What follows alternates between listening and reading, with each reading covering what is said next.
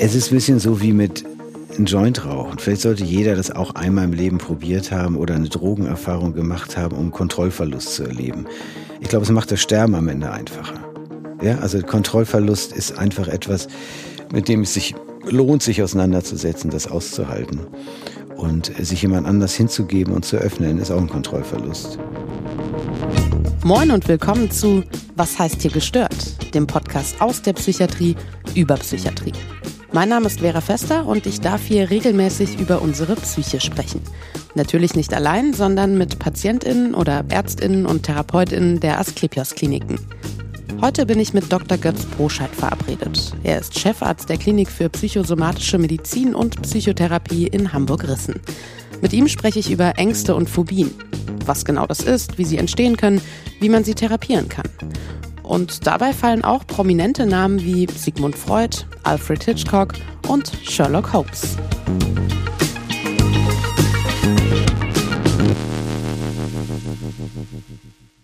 Was würden Sie denn sagen, sind psychische Störungen? Was heißt gestört? Äh, das ist eine meiner liebsten Fragen oder sagen wir mal die etwas aufwendige Antwort vielleicht darauf, weil es gab durchaus äh, Kollegen aus der Vergangenheit, die die bisschen provokante Behauptung aufstellten, eigentlich gibt es gar keine psychischen Erkrankungen. In dem Sinne. Mhm. Sie gibt es nämlich nicht in dem Sinne, wie es körperliche Erkrankungen gibt. Es ja. gibt keinen einzigen objektiven Messwert, an dem man festlegen kann, hier ist jemand psychisch krank und da ist er psychisch gesund. Das heißt, es ist eine gesellschaftliche Festlegung. Das heißt, gestört ist das, was wir gesellschaftlich gestört nennen. Mhm. Ja, denken Sie dran, vor noch einiger Zeit galt Homosexualität als gestört und wurde therapeutisch behandelt. Und mittlerweile ist relativ klar, dass es sich nicht um irgendeine Erkrankung handelt. Mhm. Und so ist es mit vielen anderen Dingen auch. Das heißt, äh, die Antwort ist das, was wir sagen, was gestört ist, ist gestört. Okay. Jetzt treffen wir uns ja heute, um über die Thematik Angst, Ängste, Panik, Phobien im weitesten Sinne zu mhm. sprechen. Was ist denn da die Definition? Kann man das festlegen? Ja, es gibt natürlich Definitionen. Also äh, da hat das Problem ähm, den Forschern ja oder den Medizinern auch aufgefallen ist, woran will ich das festmachen, ob jemand gestört ist, hat man sich irgendwie geeinigt und hat Klassifikationen festgelegt. Und bei Ängsten ist es so, man muss über Angst sagen, Angst ist per se ja keine Krankheit. Hm. Angst sichert unser Überleben. Wenn Sie keine Angst haben, sterben Sie relativ schnell, weil Sie meinetwegen als Kind völlig blind über die Straße laufen äh, oder versuchen, einen Löwen zu streicheln. Das heißt, es ist eine typische Schutzreaktion. Unser Körper wird in Alarmbereitschaft versetzt, der Puls geht hoch, ich bin fluchtbereit oder angriffsbereit, was auch immer nötig ist. Das ist also absolut sinnvoll. Schwierig wird es, wenn diese Reaktion auftritt, wenn gar keine äußere Gefahr da ist. Hm. Und ich trotzdem meinetwegen gelähmt bin und nichts mehr machen kann, weil ich mich äh, extrem bedroht fühle. Ähm, und da handelt es sich dann häufig um andere innere Bedrohungen, persönliche, die sich aus der persönlichen Geschichte ergeben, warum ich an dieser Stelle so empfindlich reagiere. Und da ist es eher erstmal spannend zu gucken, was die Menschen allgemein so für Probleme in dem Bereich haben. Mhm. Also nicht, die einzelne Geschichte ist nochmal spannend, aber was in unserer Gesellschaft so für typische Ängste auftreten. Mhm. Und äh, jetzt ohne es zu sehr ausdehnen zu wollen, aber ähm, erstmal muss man gucken, Angst ist ja auch nicht gleich Angst. Ähm, diese Reaktion, die ich beschrieben habe, tritt in unterschiedlich organisierter Form auf. Mhm. Von einer ganz desorganisierten, extrem bedrohlichen, diffusen Zustandsform von tiefer Angst bis hin zu einer gerichteten Furcht vor etwas Konkreten. Das ist vergleichbar wie mit der Wut. Ne? Die gibt es auch in in der Form der Raserei und auch in Form von einem gezielten Ärger. Und das sind eben verschiedene Organisationsformen, die auch zeigen, wie groß das Ausmaß ist oder wie groß die Bedrohung ist. Und da ist das Spannende, dass ähm, zum Beispiel eine Angst, die ähm, als eine Zeit lang zumindest als eine der häufigsten Phobien galt, war die Agoraphobie die mhm. Platzangst, also die Angst vor großen Menschenmengen. Menschen, die darunter leiden, können nicht ins Kino gehen oder gehen ungern nach draußen, wo viele Menschen sind. Da sieht man, das ist so eine typische Gesellschaftskrankheit. Mhm. Also als wir noch Jäger und Sammler waren, haben wir ganz sicher keine Platzangst gehabt. Mhm. es gab keine Menschenmengen. Ne? Mhm. Ähm, und da sieht man, wie diese Zusammenhänge sind. Also um auf die Frage zurückzukommen, wann es eigentlich da eine Krankheit ist, ähm, kann man heute sagen, wenn die Menschen extreme Einschränkungen dadurch erleiden. Mhm. Und ähm, die typische Reaktion bei Angst ist die Vermeidungshaltung. Ich habe vor was Angst, ich mache es nicht mehr und dadurch wird mein Leben immer eingeschränkter. Hm. Wo ist der Unterschied zwischen Angst und Phobie? Ja, die Angst ist ja nur erstmal eine Erscheinungsform. Phobie ist eine, eine Beschreibung und ist eine Form, äh, wie Angst auftreten kann und dann als äh, Krankheit beschrieben wird. Und Phobien bezeichnen Ängste vor ganz konkreten ähm, Situationen. Mhm. Nicht? Wie, also die Platzangst vor Menschenmengen oder die Klaustrophobie, die auch viele kennen, also vor engen Räumen, Fahrstuhl fahren oder durch einen mhm. Elbtunnel fahren. Ähm, und dann nennt man es Phobie, um zu markieren, dass vor einer ganz bestimmten Sache derjenige Angst hat. Und da gibt es natürlich alle möglichen Formen. Auch Krabbeltiere sind sehr beliebt als mhm. äh, Angstobjekte. Das ist, wäre mir jetzt auch als erstes so eingefallen, die sogenannte Spinnenphobie. Ähm, haben Sie da noch ein paar mehr Beispiele, was es alles an Phobien gibt? Naja, es ist, sagen wir so, es gibt eben, also wir können, das ist das Tolle an unserer Psyche, können wir sagen, wir können vor allem Angst haben. Mhm. Und woran das hängen bleibt und wie das auftritt, das ähm, kann auch ganz überraschend kommen. Es gibt äh, die meisten Menschen, mit denen ich zu tun habe, die mit einer Phobie oder mit äh, Phobien im Rahmen irgendwelcher Probleme auftreten, sind, ich habe nie damit Schwierigkeiten gehabt. Bin völlig überrascht, dass ich da jetzt äh, äh mich schwer tue. Weit verbreitet auch sowas wie die Höhenangst. Mhm. Ähm, an der sich auch so schön deutlich machen lässt, wie solche Dinge funktionieren. Nicht? Warum können einige Leute am Abgrund stehen, runtergucken und sagen, hm, ist tief, mhm. ist ja unangenehm und andere zieht das richtig rein. Mhm. Das hat, ähm, da kann man sehr deutlich dran sehen, wie wir mit der Umwelt kommunizieren und dass die Umwelt mit uns spricht. Das sieht man auch an den Phobien. Mhm. Also damit meine ich, dass ähm, die Welt ist für uns was Belebtes. Ja, wir, mhm. ähm, alle Erfahrungen, die wir, wenn ich jetzt hier aus dem Fenster gucke, die ich in meinem Leben mit Bäumen gemacht habe, werden zum Klingen gebracht, wenn ich den Baum sehe. Wenn damit negative Dinge verknüpft sind, mhm. dann wird es unangenehme Reaktionen geben. Ist es denn auch immer der Ursprung, also dass es eine Situation im Laufe des Lebens gegeben haben muss, die man negativ mit Gegenstand XY verbindet, um sowas entwickeln zu können? Oder? Äh, also wenn man Netflix fragen würde, ja. Also ich sag mal, in Geschichten arbeitet man es gern so auf, aber nein, so ist es mhm. meist nicht. Ähm, andererseits könnte man auch sagen, der Haken ist, wenn ich bestimmte Dinge erlebe, wiederholen sich die meist sowieso. Mhm. Also wenn wir aufwachsen, hm, also wenn man eine Ursachenforschung betreiben will, was Ängste angeht, wo die sich festgesetzt haben, warum die größer geworden sind, ähm, dann gibt es natürlich verschiedene Modelle, auch unter Fachkollegen, mehr verhaltenstherapeutisch, dass man guckt, wo sind Lerneffekte aufgetreten oder äh, psychoanalytisch, wo unbewusste hm, äh, Konflikte eine Rolle gespielt haben. Aber das überschneidet sich mehr, als es äh, erstmal scheint. In den ersten Lebensjahren werden wir extrem stark geprägt, wie jedes Lebewesen, mhm. das in irgendeinem Bezug von äh, Kindheit und Erziehung äh, großgezogen wird. Und die Ereignisse, die da passieren, hinterlassen Spuren. Mhm. Also welche Dinge uns Angst machen. Also Sie könnten mit jedem, auch wir beide können jetzt darüber sprechen, wenn wir keine Phobie haben, welche Dinge uns eher Angst machen und welche nicht. Mhm. Und äh, das ist, hängt natürlich mit den Erfahrungen zusammen, die wir gemacht haben. Okay, aber das heißt nochmal fürs Verständnis, es muss gar nicht zwingend ein ganz konkretes Ereignis sein, dass ich eine, eine Angst vor Hunden entwickle, weil ich mal gebissen wurde. Also ich kann diese Angst auch haben, ohne eine schlechte Erfahrung damit gemacht haben. Absolut, absolut. Das ist ja das Besondere. Wir haben die Fähigkeit, ähm, also die Dinge bedeuten ja mehr als das Objekt selbst. Mhm. Also auch mit dem Hund verbinden wir Erinnerungen. Und äh, da muss kein schlimmes Ereignis gewesen sein. Zum Beispiel kann das das Bissige oder das Kläffen oder das Fell assoziiert werden mit irgendwas anderem, mhm. das uns Angst macht. Also das ist toll. Unser Hirn funktioniert nicht wie ein Computer logisch sortiert, sondern assoziativ. Mhm. Also wie gesagt, wenn ich einen Baum sehe, alles, was bei mir mit Baum verknüpft ist an Baumerfahrung, äh, es kann auch sein, dass mir mein Vater eine geknallt hat äh, und, in der, und ich stand gerade in der Nähe eines Baumes, hat mit mhm. Baum erstmal nichts zu tun und so verknüpft mhm. sich irgendetwas und plötzlich ähm, entwickle ich panische Angst vor Hunden. Mhm. Aber eigentlich steckt dahinter eine andere Erfahrung. Mhm. Also die Angst kann sich an alles Mögliche hängen. Mhm. Das ist eine, wie soll ich sagen, eine Organisationsform Das ist eine psychische Leistung. Stellen Sie sich vor, die Angst würde diffus bleiben, dann haben Sie vor allem Angst. Mhm. Indem Sie es, sage ich mal, auf Hunde verdichten, müssen Sie nur Hunden ausweichen. Mhm. Okay, ne? also mache ich es mir auch in Anführungszeichen so dann schon wieder leichter oder finde einen Umgang ja. damit. Ja, Sie, genau, Sie finden einen Umgang damit. Die schlimmste Form äh, und die Auswirkung, die ihr Angst haben kann, ist, wenn die Persönlichkeit zerfällt. Wenn Sie äh, keine kohärente kohärentes Ich-Gefühl mehr haben sagen, mhm. das bin ich, das sind meine Gedanken, das sind meine Ängste.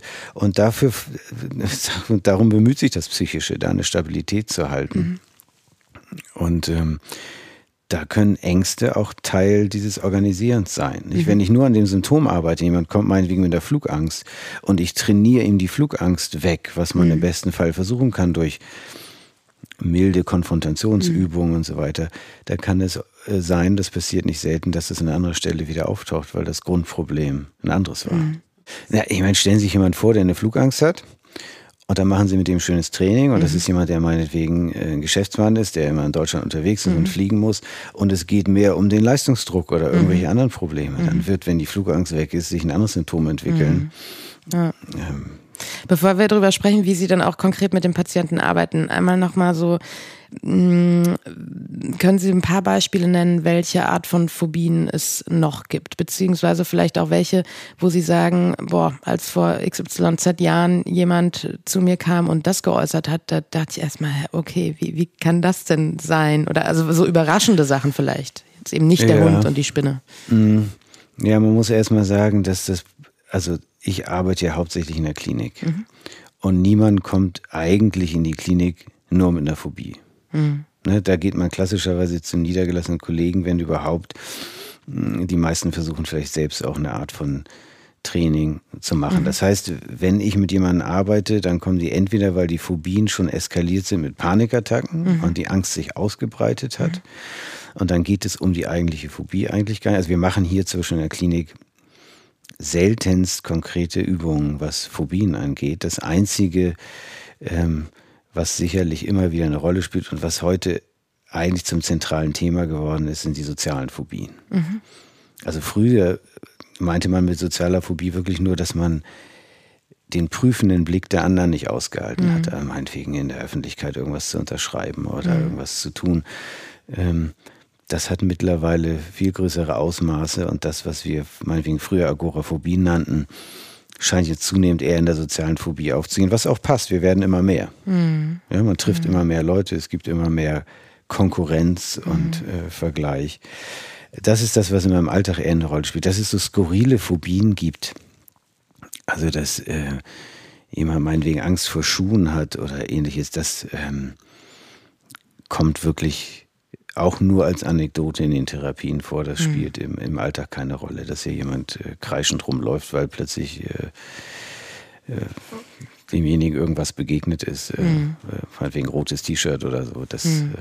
Und aber in dem Fall wäre es wahrscheinlich dann auch einfach wieder so, dass die Schuhe als solchem und der Person ist das wohl klar nicht die angstauslösenden Objekte sind, sondern das, was man damit verbindet, zum Beispiel mit dem Schuh geschlagen worden zu sein oder was auch immer. Ja, aber das ist genau das, was Sie sagen. Also erstmal ähm, ist es ist es so, dass bei den Phobien den Leuten selber klar ist, es ist übertrieben. Mhm. Die anderen haben alle keine Angst davor und ich finde es ganz, ganz furchtbar. Mhm. Ähm, das ist ein wichtiger Unterschied. Ne? Was wäre ja was anderes, wenn derjenige total überzeugt davon wäre. Mhm. Ähm, das sagt auch schon was darüber aus, dass die psychische Stabilität eigentlich ganz gut ist. Mhm.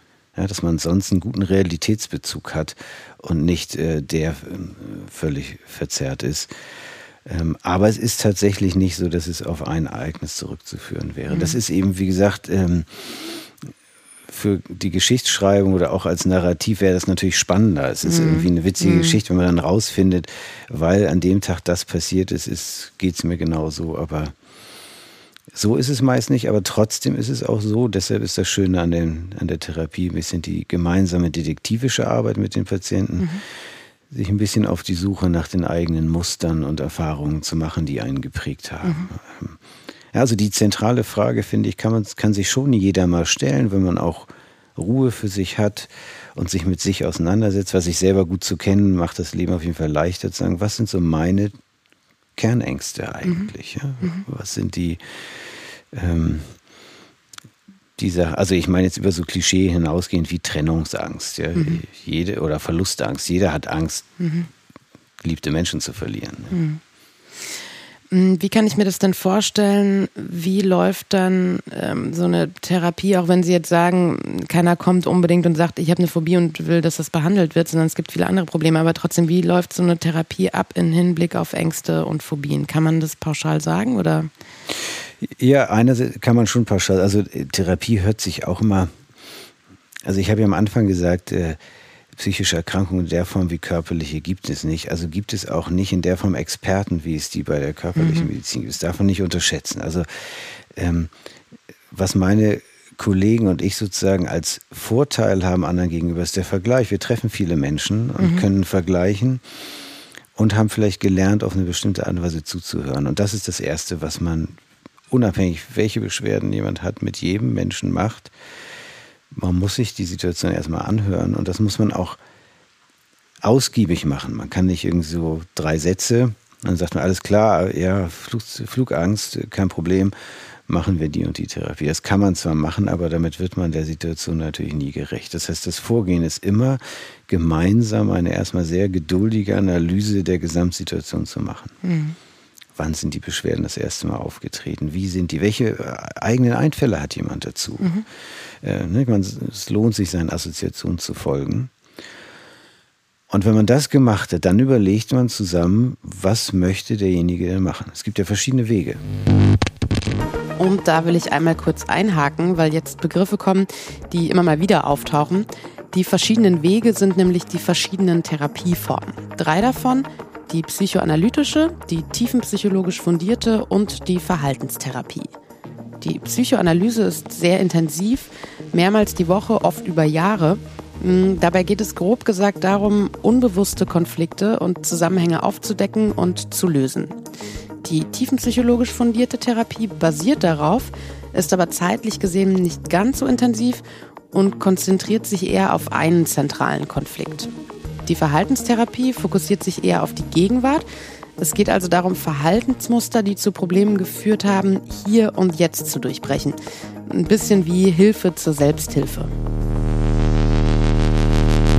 Angst kann für mich ein Signal sein, mich mehr analysieren zu wollen, mehr zu verstehen, was mich innerlich treibt. Das geht mehr in Richtung tiefenpsychologischer Psychotherapie und vielleicht Psychoanalyse. Ähm, ich kann den Eindruck haben, ich habe einen ganz guten Eindruck, was für Probleme ich habe und ich möchte mich den Ängsten stellen, dann geht es vielleicht mehr um eine Verhaltenstherapie oder auch ein Coaching, um direkt Übungen zu machen. Mhm. Ähm, oder mir reicht diese gemeinsame kurze Analyse und ich möchte mich selber einfach ein bisschen ausprobieren und traue mir auch was zu. Also die Idee von, es gibt den heilen Menschen, psychisch heil, mhm. Und dem gegenüber den total kaputten, gestörten, das ist ähm, ein beruhigender Irrglaube der Leute, die glauben, dass sie nicht gestört sind, ist, sich davon so klar abzugrenzen. Wir haben mhm. alle Marotten. Mhm. Sie können eigentlich auch Therapeuten von Patienten nicht wirklich unterscheiden, außer in der Rolle, in der sie mhm. dann arbeiten. Ich könnte, ich könnte ja genauso auch zu demjenigen oder zu jemand anders hingehen und sagen, hör mir zu mhm. und mach dir Gedanken. Ja. Ich würde gerne mal trotzdem zurückkommen auf, das, auf so ein konkretes ähm, Ängste, Phobien-Beispiel. Ist es denn so, dass wenn jemand Flugangst hat oder Angst vor Spinnen hat, dass sie dann auch konkret irgendwann, nachdem sie analysiert haben, ähm, wo das herkommen könnte, ähm, dann auch in die, Konf ich sag jetzt mal, Konfrontation einsteigen? Oder mhm. wie, wie sorgen Sie dafür, dass das nicht mehr vorkommt? Reicht es dann aus, das zu analysieren, wo es herkommt, um es zu verstehen, um zu sagen, äh, brauche ich ja gar keine Angst vor haben? Oder muss man da weitergehen? Ähm, es hängt von verschiedenen Faktoren ab. Also Sie haben natürlich völlig recht. Äh, es gibt eine immer wieder auftretende Problematik, zum Beispiel bei tiefenpsychologischen Behandlungen, dass die Patienten die machen und hinterher sagen, jetzt weiß ich ganz viel, aber es ändert sich nichts. Mhm. Ähm, also im besten Fall läuft die Therapie so, wir erkennen miteinander, für, wir haben miteinander, wenn wir darüber sprechen, eine Idee mhm. und sagen, ach Mensch, ja, diese Flugangst, ähm, die hat vor, ist, ist eher eine Angst vor der eine Beschämungssituation. Ich erinnere mich zum Beispiel an eine Flugbegleiterin, die ich mal in Behandlung hatte, diesen Moment, wenn dieser, wenn erklärt werden soll, mhm. äh, hier buckle up, äh, die, die, diese ganzen ja, Sitz gerade und anschneiden. Genau, genau. Und, die, diesen Moment, wenn sie da tun und alle gucken, was mhm. natürlich eigentlich gar keiner mehr tut, aber mhm. ähm, die das zunehmend beschämend fand. Mhm und äh, Symptome entwickelte und nicht mehr fliegen konnte. Wahnsinn, die hatte natürlich keine Angst vor der Enge gehabt, sondern mhm. das wurde deutlich im Gespräch eben vor dieser Beschämungssituation, was wiederum verknüpft war mit ganz bestimmten Erfahrungen, Beschämungserfahrungen mhm. und eigentlich einer Konfliktsituation, die in ihrem Leben sozusagen in der Zeit außerhalb des beruflichen gerade entstanden mhm. ist. Daraus hat sich für die ergeben, automatisch ergeben, was sie einleiten wollte, hat die Dinge verändert mhm. und dann ist das Symptom auch verschwunden. Da hat sich also, mhm. die hatte selber automatisch schon eine Idee, die sie versucht hat. Und das ist sozusagen der häufigste und günstigste Fall, dass mhm. sich in dem Gespräch Ideen ergeben, Mensch, das will ich mal ausprobieren. Mhm. Wenn Sie jemanden haben, dem da eher wenig Ideen kommen oder der auch so groß geworden ist, dass mh, mm, derjenige gut daran gewöhnt ist, begleitet zu werden oder unterstützt zu werden, dann können Sie auch Übungen sich miteinander überlegen und denjenigen erstmal begleiten. Mhm. Ja, also wenn Sie jetzt sagen würden, ich will mich dem unbedingt stellen, ich will jetzt äh, äh, durch den Elbtunnel kommen, ich will da endlich mhm. durchfahren, um meine Oma besuchen zu können. Mhm. Äh, und ich will jetzt nicht lange über alle möglichen Hintergründe nachdenken, dann kann man Übungen machen und sich mhm. dem annähern. Und, ähm, also das heißt, Sie würden dann gegebenenfalls auch mitfahren? Also ich arbeite so nicht, weil ich in der Klinik arbeite, mhm. da kommt das nicht jeden Fall. Aber wir haben es hier zum Beispiel, dass ähm, Kollegen ähm, aus dem Pflegedienst oder so, dass mhm. solche Übungen mitmachen mhm. und begleiten, ja, in der Tat. Mhm. Okay. Gibt es denn die Angst vor der Angst? Also nach der Definition gibt es das auf jeden Fall. Und es gibt auch in der Praxis das auf jeden Fall, ähm, dass wenn Sie einmal zum Beispiel eine Panikattacke hatten, dass sie eine relevante Angst entwickeln davor, dass sie wiederkommt. Mhm. Und ein Vermeidungsverhalten entwickeln. Und das ist mit der Angst vor der Angst im Wesentlichen gemeint. Nicht, mhm. dass das, diesen Zustand man so fürchtet, dass man davor wiederum Vermeidungsstrategien entwickelt, was eigentlich nur bedeutet, dass die Angst sich ausbreitet. Mhm. Ja, also dass die Persönlichkeit, die Psyche es nicht in dem Moment nicht gut hinkriegt, das äh, eingeengt zu lassen auf eine Situation. Mhm. Ich finde manchmal, dass dieser Begriff Panik oder auch Panikattacke inflationär benutzt wird. Was ist denn wirklich eine Panikattacke? Also den Menschen geht es ja in der Situation echt schlecht. Also ich finde, manchmal wird es echt so benutzt, so, oh ja, habe ich total Panik vor oder äh, der und der hatte eine Panikattacke und da frage ich mich manchmal so, hm, hä, echt, okay, war das jetzt schon eine Panikattacke mit allem drum und dran? Was, was ist eine Panikattacke? Nein, ist es natürlich meist nicht. Dann haben Sie völlig recht. Und das ist in allen Bereichen so. Auch der Begriff ähm, aus der Traumatherapie, mich triggert irgendetwas. Mhm. Alles das wird inflationär benutzt. Und bei der Panikattacke ist es so. Die klassische Panikattacke ist das, was manche Leute sogar eher manchmal Nervenzusammenbruch nennen. Ein total mhm. Kontrollverlust. Sie haben Herzrasen, der Schweiß bricht aus. Manchmal schreien sie rum, manchmal sind sie völlig erstarrt. Aber sie sind selbst nicht mehr handlungsfähig. Sie mhm. würden aus der Situation nicht rauskommen, wenn dieser Angstzustand nicht verschwindet. Es gibt ja biologische Grundmuster. Sie können auch nicht mehr denken in dem Moment. Ne? Mhm. Einem steht diese abstrakte Form der Reflexion nicht mehr zur Verfügung und Sie haben nur noch die biologischen Muster Flucht oder Erstarrung. Mhm. Ja, und, und das ist das, was passiert. Das, was die anderen, die meisten Leute meinen, Mensch, ich hatte eine Panikattacke, das war, sie hatten Angst. Es kam mhm. kurz ein Gefühl von Bedrohung hoch und, äh, und vielleicht die Sorge dafür, dass die Panikattacke kommt. Aber die Panikattacke selber ist wirklich relativ selten. Und die Menschen, die das regelmäßig haben, ich kann Ihnen sagen, sie kommen nicht ansatzweise durch den Alltag, da sind sie sofort in stationäre Behandlung. Das ist unerträglich, mhm. äh, ständig in diesem Zustand totaler Lebensbedrohung zu sein. Das kommt auch nicht so häufig vor, auch als Dauerzustand mhm. nicht. Das ist oft selbstlimitierend. Sie brechen dann halt zusammen oder werden mhm. ohnmächtig. Das heißt, Sie können jetzt auch gar nicht sagen, wenn jemand das Gefühl hat, eine Panikattacke zu haben, die, die drei Sachen als erstes mal beachten, sondern es ist dann schon so krass, dass man gar nicht mehr handlungsfähig ist. Na, wenn man in der Panikattacke drin ist, dann gibt es keine Strategien, denen man mal folgen kann, weil diese Ebene von Hirnfunktion mhm. steht einem nicht mehr zur Verfügung. Wenn jetzt hier jemand mit einem Maschinengewehr reinkäme und durch die Gegend schießen würde, dann würden wir nicht uns kurz angucken, überlegen, was ist jetzt die mhm. klugste Handlung, sondern das, was sie trainiert haben, würden sie tun. Mhm. Wenn Sie das einüben, dann können Sie auf so eine Situation antworten. Das heißt, man kann durchaus für die Panikattacke vorbereitend Dinge mhm. in der Zeit, wo man keine Panikattacke hat, üben. Zum Beispiel eine typische Reaktion bei der beginnenden Panikattacke ist die Hyperventilation, dieses Hecheln. Mhm. Mhm.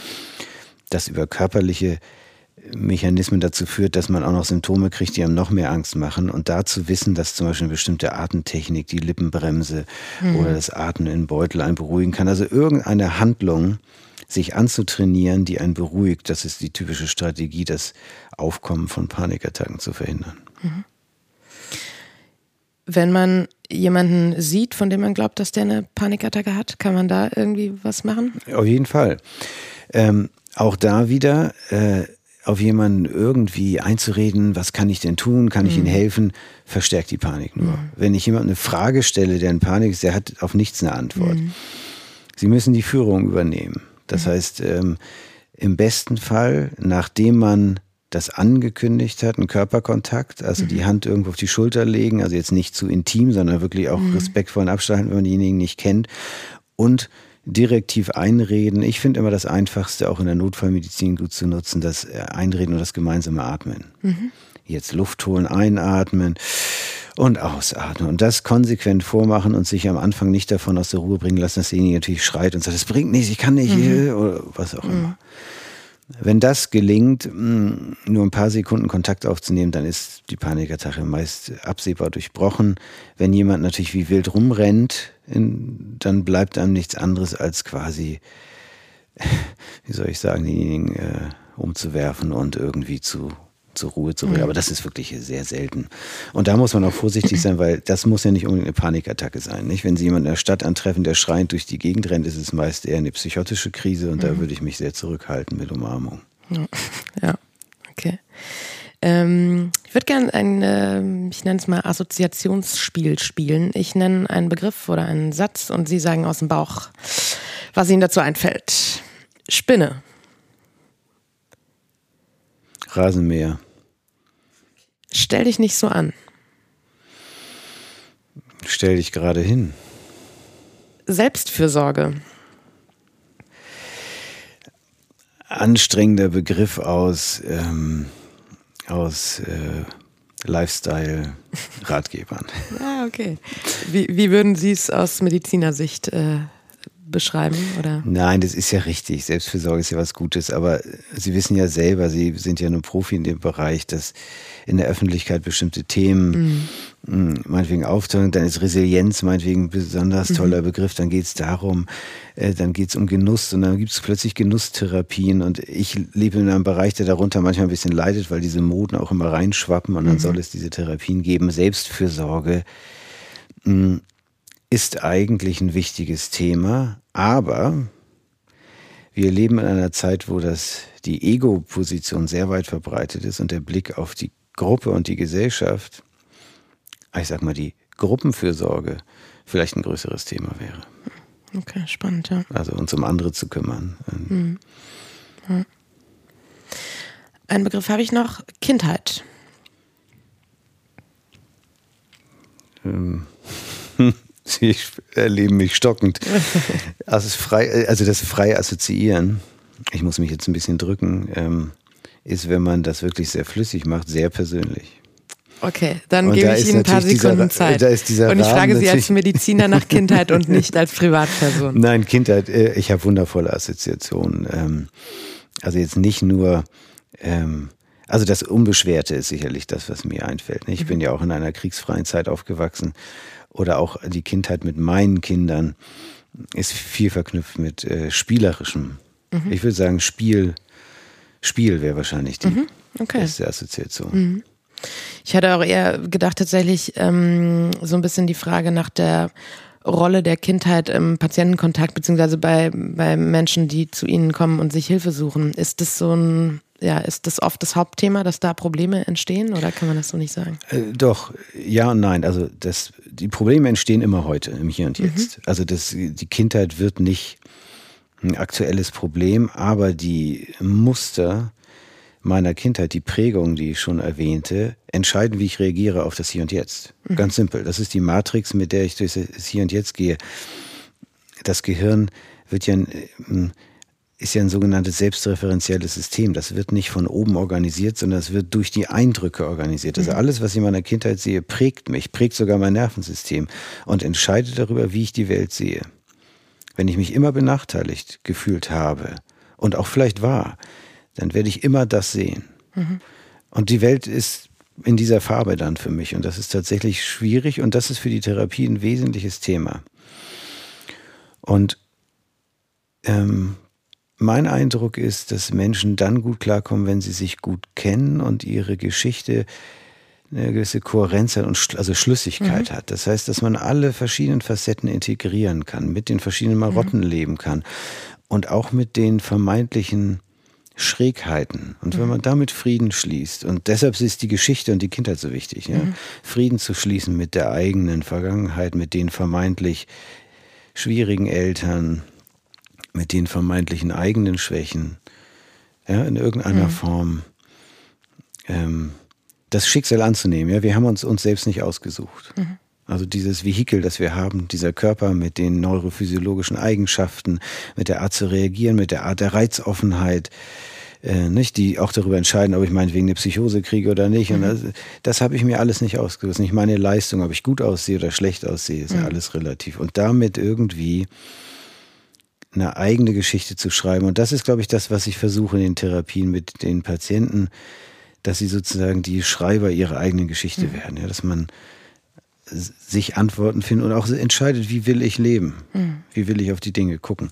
Das klingt jetzt so ideal, das gelingt natürlich. Ähm, also gibt es so viele Hindernisse, mhm. äh, über die wir nicht entscheiden. Wir sind ja so ausgeliefert, ähm, wie soll ich sagen, bei den weltlichen Prozessen. Ja. Sie sind ja Psychoanalytiker. Warum haben Sie sich dafür entschieden und sind nicht für Verhaltenstherapeut geworden? Oder also warum sind Sie nicht in einen anderen Bereich gegangen? Warum Psychoanalyse? Also, wenn Sie das einen Analytiker fragen, äh, müsste ich eigentlich sagen, fragen Sie mal Unbewusstes, was weiß ich denn? Aber ich sage Ihnen mal, ich versuche die Antwort, die ich weiß, also der mhm. Teil. Ähm, ähm, also ich habe in meinem Laufbahn angefangen mit Notfallmedizin. Das fand mhm. ich spannend. Ähm, und der spannende Teil der Notfallmedizin war irgendwann, dass sie in Lebenssituationen reinkommen, Menschen in Situationen erleben, wo sie sonst nie hinkommen. Also mhm. meinetwegen, ach, ich erinnere mich noch damals an einen Notfall in, ein, in der äh, in der Telefonauskunft der Telekom. Also in den 90ern war das mhm. wirklich Hochsicherheitstrakt und abgeriegelt mhm. und ähm, oder im Atomkraftwerk und solche mhm. Geschichten. Man kommt an Orte und äh, ich fand die Geschichten zunehmend spannend, mhm. die sich sozusagen entwickeln. Ich bin auch immer gerne ins Kino gegangen mh, mm, und habe dann irgendwann äh, im Studium Freud-Texte zwischen die Finger gekriegt und ich fand, er konnte einfach gut schreiben. Er hat spannend geschrieben mhm. und er war so detektivisch. Ähm, dass man vielleicht diese Analyse, die Freudsche nicht mehr eins zu eins, ähm, also die hat sich ja weiterentwickelt. Äh, aber da haben, haben mich die Geschichten angefangen zu interessieren. Und Notfallmedizin, müssen Sie äh, bedenken, ist irgendwann wie so ein Algorithmus, den Sie gelernt haben. Nicht? Jemand mhm. fällt um und Sie, das läuft so ein Schema ab. Und das ähm, ist abgesehen von den anstrengenden Diensten, reicht nicht für ein ganzes Leben, mhm. fand ich. Und dachte, ich mache nach zehn Jahren mal was anderes. Und äh, die Geschichten äh, von den Menschen, die ich begegne, sind erstens absolut einzigartig, jedes Mal. Mhm. Und diese Art der Begegnung ist intensiv und positiv. Also es gibt vieles an meinem Beruf, manch furchtbare Sitzungen oder sonst was. Ich denke, da könnte ich wirklich darauf verzichten. Aber diese Arbeit, diese Art der Begegnung, mit allen Auseinandersetzungen, mit Ärger, mit Enttäuschung, mit allen Facetten, die das so bietet, ich glaube, das hat mich da letztlich hingebracht. Und die Analyse fand ich als Konzept immer wahnsinnig spannend, finde ich auch immer noch. Analysen mache ich selber kaum noch. Also das mhm. heißt ja viermal die Woche auf der Couch liegen. Mhm das kann ich mit meinem Arbeitsalltag im Moment hm. äh, gar nicht vereinbaren. Aber warum ähm, fanden Sie es, als Sie es noch regelmäßig machen konnten, spannend? Warum die Analyse? Wahrscheinlich auch, weil ich selber eine machen wollte. Mhm. Ja, Sie messen ja für die Ausbildung selbst. Äh, ich habe auch über viele Jahre auf der Couch gelegen, viermal die Woche mhm. und habe das Assoziationsspiel gespielt, mhm. dass Sie äh, mit mir versucht haben. Nur in dieser Situation ist die Hemmung ein bisschen größer. Aber da liegt man auf der Couch nicht, und lässt sich ein bisschen mhm. treiben und erfährt über sich auch viel. Es ist wie eine Reise. Mhm. Ähm, ja, wie so eine eigene Geschichte entdecken. Man kommt an Orte, auch bei sich selbst, an denen man noch nie war. Mhm. Manchmal ängstigend, aber manchmal total spannend. Und es, es hat einfach nur mit Neugierde zu tun. Ich finde das mhm. so wie, Sie kennen ja auch Menschen, die reisen unheimlich gerne in der Welt, mhm. sind ständig unterwegs. Ich reise zwar auch gerne, aber bin jetzt kein Weltenbummler. Ich glaube, ich finde die innere Reise mhm wahnsinnig spannend. Sie sagten auch eben schon, ähm, dass Freud detektivisch unterwegs war. Sind denn Psychoanalytiker die Sherlock Holmes der Medizin? Ja, ein bisschen schon, mhm. könnte man sagen, ja. Und in wie viel Prozent erfolgreich? Wird jeder Fall gelöst? Schwierig wahrscheinlich. Ja, absolut schwierig. Absolut schwierig, vor allem, weil durch die fehlenden Messwerte, glaube ich, auch die Auseinandersetzung mit dem schlechten Verlauf so schwer ist. Also früher, es ist ja bekannt, wenn man Tabletten nimmt, es gibt auch Nebenwirkungen. Mhm. Die gibt es bei Therapie natürlich auch. Mhm. Nur es ist sehr schwer, sich, also das ist noch ein Bereich, der, also es gibt darüber zwar Untersuchungen, dass Therapie hilft, mehr als nichts tun, aber sie schadet eben auch manchmal. Mhm. Und darüber gibt es wenig Untersuchungen. Wann schadet sie eigentlich? Was sollten wir eigentlich wirklich möglichst nicht machen? Sind zum Beispiel lange Therapien über eine bestimmte Dauer problematisch, weil vielleicht Abhängigkeiten entstehen? Äh, sind zu kurze Therapien, die natürlich vom Kostenträger mehr gewünscht sind, problematisch, weil man die Menschen halbfertig zurücklässt? Mhm. Mm, deshalb kann ich das gar nicht beantworten. Ähm, in wie viel Prozent es sozusagen erfolgreich ist. Ich denke, es ist in jedem Fall eine Reise und eine Begegnung mit sich selbst. Ähm, ich kann nur jeden ermuntern, der über Therapie nachdenkt, mhm. ähm, Herr oder Frau der eigenen Entscheidung zu bleiben und wenn einem was nicht gefällt, auch die Konsequenzen zu ziehen. Therapeuten sind keine allmächtigen Experten und mhm. die haben auch nicht die Weisheit mit Löffeln gefressen. Und wenn die anfangen, ihre eigenen Lebensweisheiten auf einen auszubreiten, mhm sollte man immer vorsichtig sein, weil mhm. ähm, ich kann nicht für den Patienten entscheiden, was für den mhm. richtig. Also ich finde tatsächlich immer noch so Grundregeln, Neutralität und Abstinenz mhm. sind wirklich Kernregeln im Umgang miteinander. Ja? Mhm. Ich urteile nicht über das, über die Lebensentscheidung meiner Patienten. Musste gerade, als Sie gesagt haben, jeder, der über eine Therapie nachdenkt und so weiter, daran denken, dass mal vor Jahren eine Dozentin an der Uni zu mir gesagt hat, ähm, ich weiß gar nicht mehr den Zusammenhang, aber sie findet ja, jeder Mensch sollte einmal in seinem Leben mindestens auf der Couch gelegen haben. Würden Sie dazu stimmen? Ja, die hat das wahrscheinlich ein bisschen pointiert gemeint. Also jeder, hm, der das möchte, sollte ja. das mal ausprobieren. Es ist, es ist ein bisschen so wie mit ein Joint rauchen. Vielleicht sollte jeder das auch einmal im Leben probiert haben oder eine Drogenerfahrung gemacht haben, um Kontrollverlust zu erleben. Mhm. Ich glaube, es macht das Sterben am Ende einfacher. Ja, also Kontrollverlust ist einfach etwas, mit dem es sich lohnt, sich auseinanderzusetzen, das auszuhalten. Mhm. Und sich jemand anders hinzugeben und zu öffnen, ist auch ein Kontrollverlust. Mhm. Und ähm, nur es gibt halt Menschen, die, für die das extrem bedrohlich ist. Da sind wir wieder bei der Angst und der mhm. Panik. Und äh, die sollten das auf jeden Fall unter guten Rahmenbedingungen machen. Mhm. Aber so gilt es ja für alles, auch für, als Beispiel für Drogenexperimente. Das macht man ja nicht einfach unvorbereitet und kopflos. Mhm. Äh, und das sollte man mit der Couch auch nicht machen. Mhm. Also das ähm, sich Zeit nehmen, der Raum muss angenehm sein, die Person muss angenehm sein. Also mhm. man öffnet sich niemanden, dem man kein angenehmes Gefühl gegenüber. Das macht man, mhm. ist zu gefährlich. Mhm. Aber auch da stellen sich jemand vor, der Muster hat, masochistische Muster in sich, weil er im Leben schon einiges einstecken musste mhm. und daran gewöhnt ist. Derjenige neigt vielleicht dazu, sich gerade Menschen zu suchen, die nicht gut für ihn sind. Mhm. Also dem würde ich natürlich nicht raten, liegt sich auf die Couch, weil der sucht natürlich sofort jemanden, mhm. der ihm schaden wird, mhm.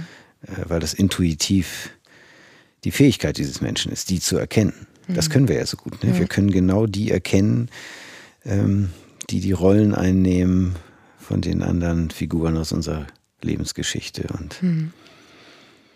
also Freud hat immer den schönen Satz gesagt, man ist gezwungen, das zu wiederholen, was man nicht verstanden hat. Und ich finde immer noch, das, das gilt noch. Also Muster, mhm. die man nicht verstanden hat, wiederholt man eben. Mhm. Was nicht schlimm ist, was nur dann nervig wird, wenn sie einem Schmerzen bescheren.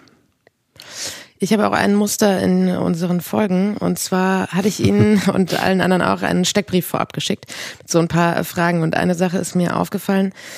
Ähm, da schreibe ich, die größte Herausforderung bei meiner Arbeit, Punkt, Punkt, Punkt, ist, die Deformation professionell haben Sie geantwortet. Das finde ich sehr interessant.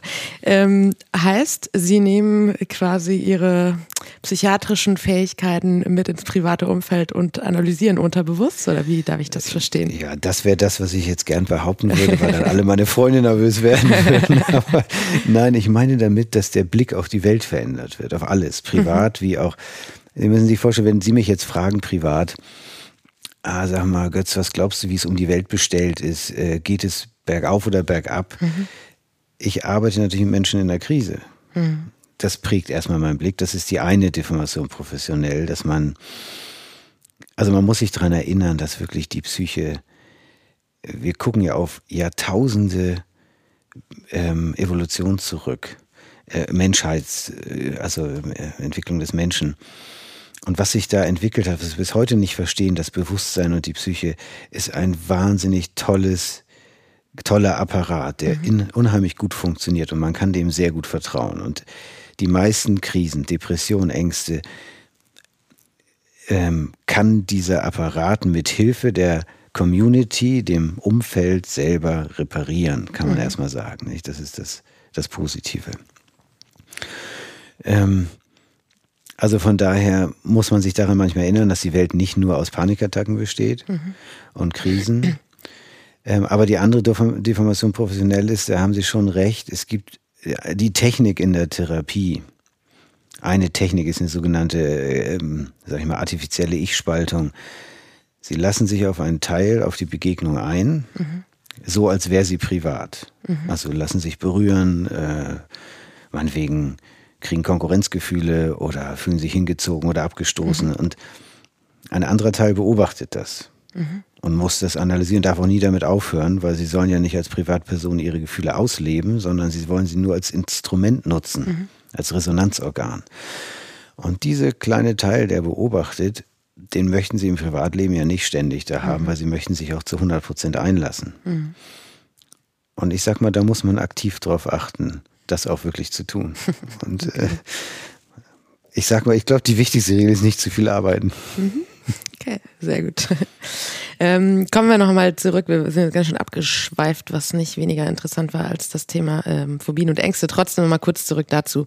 Mm, inwieweit gibt es denn auch das in dem Bereich, dass wie zum Beispiel, ich sag mal, mit, mit Abhängigkeitserkrankungen oder Depressionen, wie weit gibt es auch bei den Phobien und Ängsten, dass PatientInnen, von denen Sie glauben und Sie selber vielleicht auch, dass sie das Problem über oder diese, diese Störung ähm, überwunden haben und dann sozusagen rückfällig werden? Also erstmal, wenn, wenn wir über Zahlen sprechen, wenn Sie sich Untersuchungen angucken, sagt man, ähm, bestimmte Ängste, auch soziale Phobien, das, was, äh, wo wir vorhin sprachen, was häufiger ist, dass es in, in, im Laufe des Lebens um die 10 Prozent der Menschen irgendwann mal entwickeln werden. Allein da fängt es schon an, schwierig zu werden mit der Definition. Wenn Sie jetzt sagen, wie viel kriegen denn Rückfälle, ähm, dann steckt dahinter ein bisschen das Konzept wieder der körperlichen Erkrankung. Mhm. Ja, wenn ich eine Lungenentzündung hatte und die wirklich ausgeheilt ist, ist sie ausgeheilt. Wenn aber ein kleiner Schaden bleibt, dann steigt eine Rückfallswahrscheinlichkeit und so weiter. So, in dem Kontext macht das Sinn. Ähm, Im Psychischen, es gibt keine Heilung. Also nehmen Sie das Beispiel, äh, ich habe in meiner Pubertät äh, irgendwelche Ängste entwickelt. Sind weit verbreitet, ist eine schwierige Zeit, äh, eine herausfordernde Zeit des Umbruchs.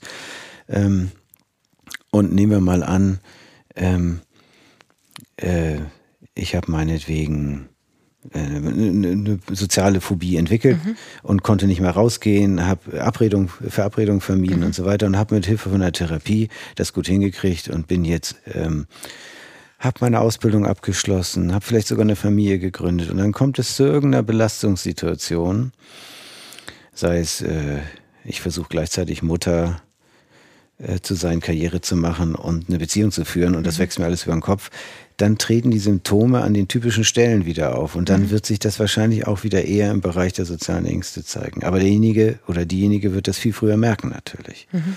Und häufig kann man auch schneller reagieren. Das ist dann sozusagen mhm. der Vorteil. Ähm, aber man kann sich nie neu programmieren und solche Sachen für immer auflösen. Es gilt auch für viele andere Sachen, wenn Sie, was weiß ich, in der Jugend eine Essstörung hatten. Das ist die Neigung dazu. Mhm. Und das kann man auch bei sich selber. Jeder hat so seine, seine Bereiche, wo Symptome auftreten, wenn mhm. die Gesamtlast zu groß wird. Mhm. Wie ist es ähm, Ihren Beobachtungen und Erfahrungen nach? Ähm, inwieweit haben sich in den vergangenen Jahrzehnten die Phobien, Ängste gegenüber bestimmten Sachen ähm, entwickelt? Also gab es vor 20 Jahren ein Phänomen noch gar nicht und plötzlich ist es total krass verbreitet? Also klar, wir haben jetzt eben über dieses soziale Phänomen schon irgendwie gesprochen, aber. Also wenn man genau in die Geschichte guckt, dann scheint es nahezu alles vom Grundprinzip her immer schon gegeben zu haben. Aber sie haben manche Sachen, die sehr, sehr viel häufiger werden. Also wir sind einfach ähm, durch die industrielle Revolution und digitale Revolution, wir gucken so genau hin, haben so kleine Ausschnitte, also allein das Äußere. Mhm. Äußerlichkeiten haben sich auch früher viel mehr an Kleidung, also Sachen, die einfach zu gestalten waren, festgemacht. Äh, wenn Sie Fotos gesehen haben vor 100 Jahren, das waren, da konnten Sie keinen einzigen Pickel erkennen. Mhm. Heute ist das sind das, haben wir alle Retina-Displays auf unseren Smartphones mhm. und die sogenannte Dysmorphophobie zum Beispiel. Ähm, die sozusagen in äh, unterschiedlicher Form vorkommt, aber die letztlich die Überzeugung in irgendeiner Form missgestaltet zu sein mhm. oder unattraktiv, die ist natürlich heute ein größeres gesellschaftliches Thema, ähm, als es das vor 100 Jahren war. Mhm. Und äh, alle möglichen Ängste in irgendeiner Form gesellschaftlich zu versagen, treten in anderer Verkleidung auf oder sagen wir, sie werden auch anders beschrieben. Aber ähm, unsere Ängste hängen immer von gesellschaftlichen Prozessen ab und von den ganz aktuellen, aktuellen Themen. Die hängen davon ab. Können wir denn umgekehrt auch als Gesellschaft was, zu, was tun, um es Menschen so angenehm wie möglich zu machen, auch wenn wir vielleicht mhm. beobachten, dass im Umfeld jemand sich verändert oder was, was können wir da tun? Also ich glaube, eine Sache, die man immer tun kann, gesellschaftlich wie im persönlichen Umfeld, ist Mund aufmachen die mhm. Dinge aussprechen. Alle Sachen sind schlimmer im Dunkeln. Das wusste schon Hitchcock. Der hatte begriffen, dass die Dunkelheit, das nicht ausgeleuchtete, immer Platz für Fantasien ist, äh, wie, der, wie das Monster unterm Bett sozusagen. Mhm. Das heißt, man denkt, man will es nicht ansprechen, weil es für den anderen unangenehm ist. Ne? Bei solchen klassischen Sachen wie, da ist jemand gestorben oder man, mhm. oder man, was auch immer einem am mhm. anderen auffällt. Ne? Man denkt, Mensch, das sieht ja immer schlechter aus oder mhm. was ist. Und man, ja, das ist ja unangenehm, das zu sagen. Der andere sieht, dass man das gesehen hat. Mhm. Und dass man das nicht sagt, macht es viel schlimmer, als wenn man es selbstverständlich anspricht und sagt, hör mal zu, ich mache mir Sorgen um dich oder ich mache mir Gedanken. Mhm.